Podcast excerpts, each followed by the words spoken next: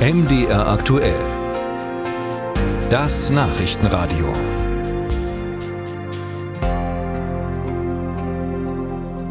Und wir wollen den Blutdruck in Mitteldeutschland mal nach oben treiben und über eine Forderung von einem Bündnis aus Bundesärztekammer, Polizeigewerkschaft und Deutscher Umwelthilfe und auch weiterer kleiner Organisationen reden.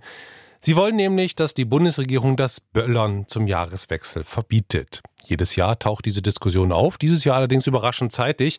Wer will dieses Verbot in Mitteldeutschland und wer nicht? Uta Georgi hat nachgefragt.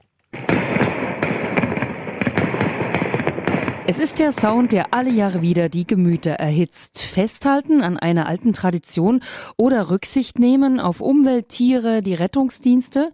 Genau diese Stimmungslage zeigt sich auch bei einer Umfrage in der Chemnitzer Innenstadt. Ja, ich bin selber in der Freiwilligen Feuerwehr und in der Jugendfeuerwehr, also ich finde es okay. Also selber natürlich habe ich Spaß dran, das gehört halt dazu so. Aber das, was jetzt die letzten Jahre auch passiert ist mit den äh, Einsatzkräften vom Rettungsdienst und von der Feuerwehr, auch mit der Polizei, ist schon blöd. Der Hintergrund ist gerechtfertigt. Ich wäre 100 Prozent dafür. Genau, um diese Berufsgruppe zu entlasten, um diesen Gestank zu vermeiden und die Luft zu verbessern. Ich finde, es gehört einfach dazu, zu Silvester. Und ich finde es übertrieben. Weil das bisschen, was wir da an CO2 rausschmeißen, das schaffen wir über das ganze Jahr viel, viel mehr. Es gehört dazu, es macht die Leute glücklich, also soll es sein. Ähm, ich würde es gut finden, weil dann ein bisschen stiller wäre. Und es wäre nicht so laut und man würde nicht so viel erschrecken, wenn man irgendwie um die Ecke biegt. Nachgefragt bei der Stadtverwaltung Chemnitz heißt es von dort, ein Böllerverbot auch gebietsweise sei nicht geplant.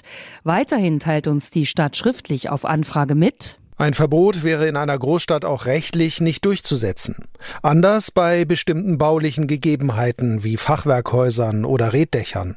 Die Stadt Chemnitz wird in den Wochen vor Silvester mit einer kleinen Informationskampagne zum verantwortungsvollen Umgang mit Silvesterböllern aufrufen. Einen eigenen verantwortungsvollen Umgang findet auch der Feuerwehrverband von Sachsen-Anhalt besser als ein Verbot.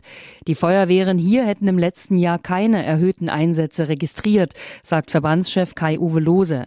Er verstehe die immer wiederkehrende Diskussion um ein Böllerverbot nicht, denn wie mit allen Mitteln muss man auch mit Böllern entsprechend den Vorschriften und den Voraussetzungen und den Umgebungsgeschichten entsprechend umgehen. Dann sind die auch sicher. Das, was immer in der Zeitung und in den Medien landet, ist meistens das Resultat aus unsicheren oder nicht sachgerechten Umgang mit den Böllern. Selbst bei sachgerechtem Umgang jedoch richte die Silvesterknallerei viel Schaden in der Tierwelt an. Darauf weisen immer wieder Tierschützer hin. Kevin Schmidt, der erste Vorsitzende vom Landestierschutzverband Thüringen, sagt, bei Tieren löst die Knallerei und das helle Licht häufig Todesängste aus und nicht nur den Wildtieren, sondern auch den Haustieren, gerade Hunden oder Katzen, sind dadurch extrem gestresst. Es gibt da ja auch Studien zu, ja, ähm, die die äh, erhöhten Lichtmengen äh, bei Wildtieren gemessen haben, den Stresswert. Also es gibt Biologen, die das beobachtet haben. Grundsätzlich geht es gar nicht darum, Menschen die Freude an Silvester nehmen zu wollen. Ich plädiere nur für Alternativen. So könne man sich beispielsweise auch mit einer Lasershow einen schönen Abend machen, sagt Schmidt. Er sei nicht unbedingt für ein Verbot, sondern dafür, dass die Menschen freiwillig aufs Böllern verzichten.